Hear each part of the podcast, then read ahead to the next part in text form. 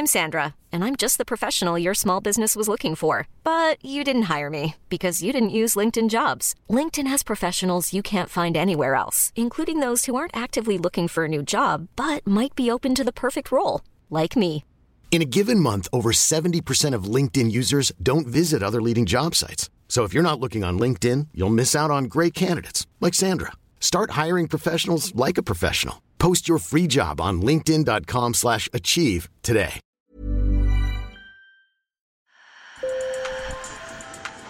Bonjour. Hello. Hola. Marhaba bikoum. Sur le fil, Le podcast d'actu de l'AFP. des nouvelles choisies pour vous sur notre fil info. Depuis plusieurs années, nos vies sont rythmées par une succession de crises. Après celle du Covid, c'est l'inflation et la guerre en Ukraine qui percutent nos vies d'Européens. La crise du pouvoir d'achat a gagné une bonne partie du continent et les Européens sont inquiets. À cause de l'envolée du prix de l'énergie, des pans entiers de l'industrie comme l'automobile ou la chimie en Allemagne sont affaiblis. Et dans les campagnes, en France et ailleurs, les agriculteurs se plaignent de charges financières accrues assorties de normes environnementales qu'ils jugent trop lourdes. Alors du coup, les classes moyennes et les plus fragiles ont le sentiment d'être déclassées, vulnérables, elles ont le moral en berne. À l'approche des élections européennes de juin, l'incertitude et la morosité poussent les Européens vers une nouvelle option, les partis populistes, selon les sondages. Je vous emmène faire un petit tour d'Europe avec mes collègues des bureaux de l'AFP à Francfort, Bruxelles, Rome et La Haye pour comprendre comment ces partis dits de rupture gagnent du terrain. Sur le fil. Il y a beaucoup de choses que j'ai arrêté d'acheter. Énormément de choses. Je suis obligée de prendre le, nécessaire, quoi. Donc les pâtes, sauce bolognaise, euh, du riz, des patates, euh, les légumes. Les légumes, c'est très très cher aussi. Les effets de l'inflation sur sa vie, cette jeune formatrice de 28 ans que nous avons rencontrée dans un supermarché dans la banlieue parisienne les raconte très bien. En Allemagne, l'inflation des prix de l'énergie a aussi fortement touché l'industrie, entraînant une perte de compétitivité des produits trop chers à l'export. L'Allemagne a terminé l'année en récession. Selon mon collègue qui suit l'actualité économique depuis Francfort, Jean-Philippe Lacour, les géants de l'économie allemande, la chimie et l'automobile, sont directement impactés et des usines ferment. Les industries gourmandes euh, en électricité, en gaz, euh, elles ont vu leur activité s'effondrer. Et si le prix de l'électricité, donc qui lui est largement corrélé à celui du gaz, ne continue pas de baisser, eh bien ça va vraiment mal finir et ça aura des implications sur pas mal d'autres secteurs. Alors la chute de l'activité, elle a été particulièrement sensible dans des secteurs clés comme euh, l'industrie électrique, euh, la métallurgie, la chimie. La baisse est aussi très forte dans la construction mécanique et puis l'automobile, ben, elle est loin encore d'avoir retrouvé son niveau euh, d'avant Covid. Alors l'inquiétude s'installe dans les esprits un peu partout en Europe, même si le chômage reste stable dans l'UE avec une moyenne d'un peu plus de 6%. C'est ce que m'a expliqué Daniel Aronson, qui suit l'actualité économique européenne depuis le bureau de l'AFP de Bruxelles.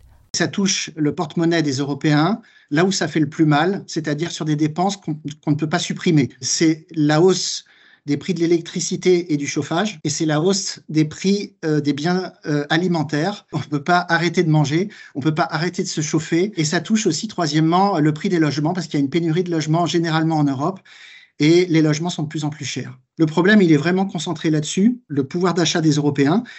Et il y a un, sondage très intéressant qui est sorti au mois de décembre, euh, un sondage qui fait référence en Europe, hein, ça s'appelle Eurobaromètre. Ça a été effectué euh, pour le compte du Parlement européen. Et ce sondage indique que 37% des, des Européens disent avoir du mal à régler leurs factures. Dans le même sondage, on apprend que trois quarts des Européens pensent que leur niveau de vie va baisser cette année.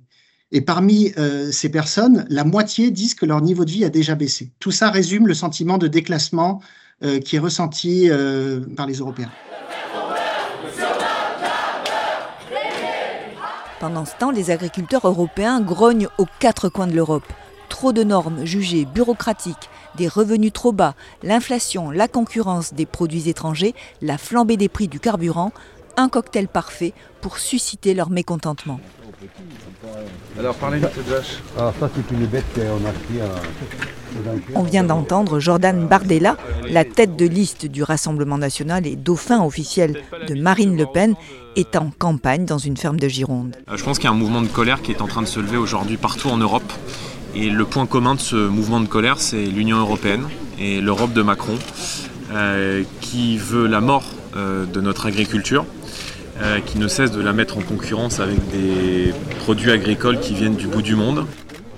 Ça, la race, c'est quoi ah, en se présentant en porte-voix des agriculteurs ou des classes moyennes qui ont du mal à boucler les fins de mois, la droite radicale marque des points, selon Thierry Chopin, politologue à l'Institut Jacques Delors. Sur le plan politique, très clairement euh, dans un contexte où les forces politiques, disons, du centre-gauche, du centre-droit, des libéraux, des Verts, euh, ne portent pas un discours euh, très audible, pour dire le moins, dans les scènes politiques nationales et sur la scène politique européenne ce qu'on voit de manière très impressionnante, c'est que c'est le discours finalement porté par les, droites conservatrices, les radicales, les extrêmes, qui aujourd'hui est dominant. Je ne sais pas si c'est dominant dans l'opinion publique, en tout cas, il est dominant dans l'arène politique. Et c'est ce discours qui euh, impose en fait ces thèmes de campagne, qui impose les termes du débat et qui conduit les forces politiques modérées à être en réaction euh, vis-à-vis en fait de, de ce message politique. En Europe, l'extrême droite a déjà engrangé des succès électoraux ces dernières années.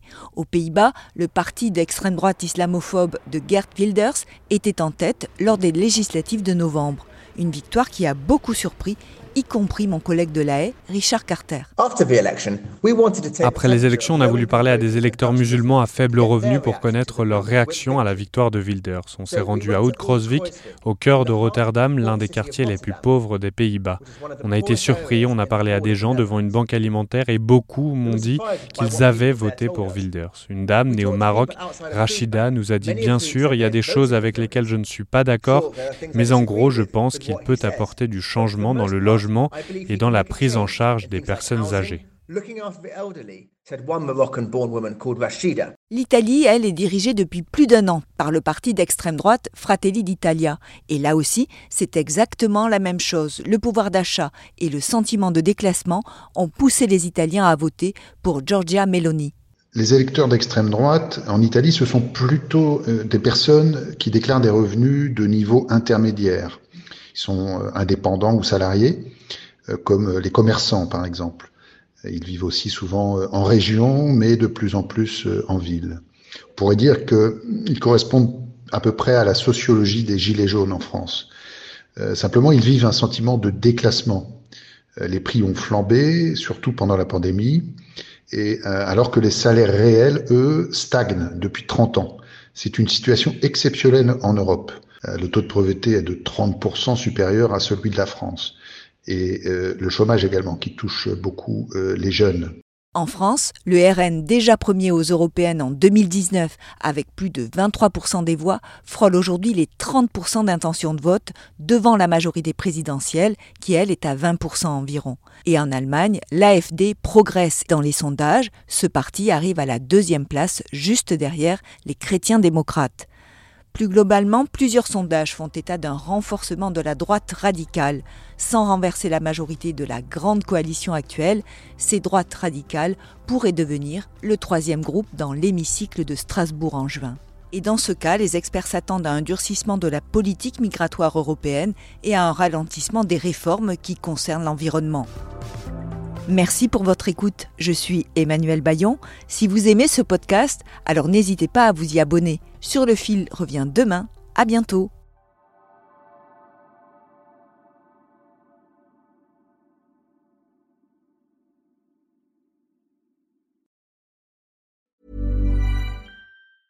Acast anbefaler. Mit navn er Anders Morgenthaler. Over for mig sidder Roald Bergmann. Vi har lavet en ny podcast, der hedder Dopaminklubben. Og Dopaminklubben er en klub, hvor ADHD er fucking sjovt, og hvor det griner. Det behøver ikke at være super alvorligt. Vi er skide trætte af alle de der podcasts, der forklarer mig nederen der. Vi gør grin med vores ADHD. Mulig ADHD. Ja, vi udreder mig, fordi nogen siger, at jeg har det. Jeg ved det ikke rigtigt, det finder vi ud af. Vi har i hvert fald lavet vedmål. Ind og lyt til Dopaminklubben. Hver uge udkommer vi. Der laver vi sjov og spas med at have den her vidunderlige dopaminmangel.